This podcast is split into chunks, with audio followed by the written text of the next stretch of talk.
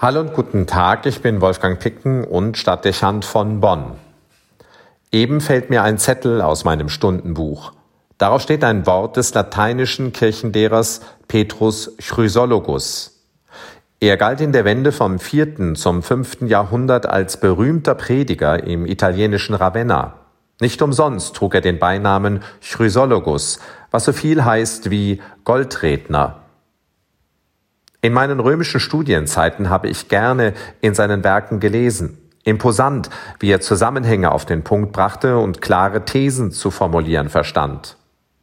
Dass ich diesen Zettel aufbewahrt hatte und warum, daran habe ich keine Erinnerung mehr. Ich versuche das vergeblich zu rekonstruieren, aber es gelingt mir nicht. Passend tut es zu dieser Zeit, den Studienjahren in Rom.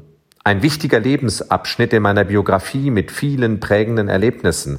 Eine wundervolle Stadt, die Begegnung mit großen Persönlichkeiten, ein Lernen für das Leben. Aber eben auch eine Zeit der Aufregung und Verletzung. Vieles war mir anders zum Ärgernis und zur inneren Erregung. Von daher passt der Satz zu dieser Lebensphase und wer weiß, vielleicht fällt er mir nicht zufällig heute wieder in die Hand. Zu Beginn einer neuen Woche. Auf dem Papier ist zu lesen, wir müssen uns ebenso hüten, anderen Ärgernis zu geben, als auch uns selbst nicht dadurch verführen zu lassen, wenn ein anderer uns ein Ärgernis bereitet. Denn das Ärgernis täuscht die Sinne, verwirrt den Geist, trübt die Reinheit der Erkenntnis.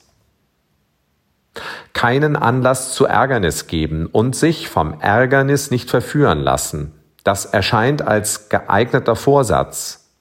Wie viele Anlässe regen einen im Verlauf des Tages auf und bringen uns in Rage.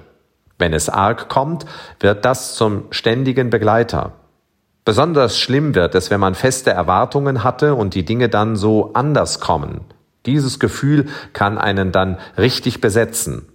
Es braucht nur die Erinnerung an den entsprechenden Zusammenhang oder die entsprechende Person und sofort ist der Ärger wieder so präsent wie in dem Moment, der ihn ausgelöst hat. Der Ärger hat einen dann zurück, wallt Gefühle auf und beherrscht die Gedanken. Noch einmal Chrysologus. Das Ärgernis täuscht die Sinne, verwirrt den Geist, trübt die Reinheit der Erkenntnis. Das trifft zu. Ärger blockiert. Er ist destruktiv, raubt Energie. Vorbei ist es mit Ruhe und Konzentration. Ohne sich bewusst vorher abzuregen, wird es schwer, einen neuen Gedanken aufzunehmen oder mit der nüchternen Klarheit weiterzumachen.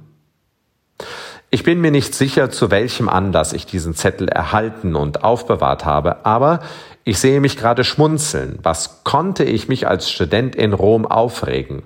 Da waren die Italiener, die in Rage bekanntlich mit Händen und Füßen reden, nichts dagegen. Was heißt, ich konnte das? Ich kann mich auch heute noch aufregen. Die Erkenntnis des Chrysologus ist wahr geblieben und nützlich ist sie auch. Die beste Verhinderungsstrategie für Ärger ist, sich den Vorsatz zu nehmen, sich nicht ärgern zu wollen und dieses Gefühl erst gar nicht aufkommen zu lassen. Denn wenn es einen erst einmal gepackt hat, lässt es einen so schnell nicht wieder los. Es zehrt an den Nerven und an den Kräften, bei einem selbst und eben auch bei Mitmenschen. Also ist es sinnvoll und alltagstauglich, sich dieses Wort zu eigen zu machen und es präventiv zu beachten. Hüte dich vor dem Ärgernis oder reg dich nicht unnötig auf. Wolfgang Picken für den Podcast Spitzen aus Kirche und Politik.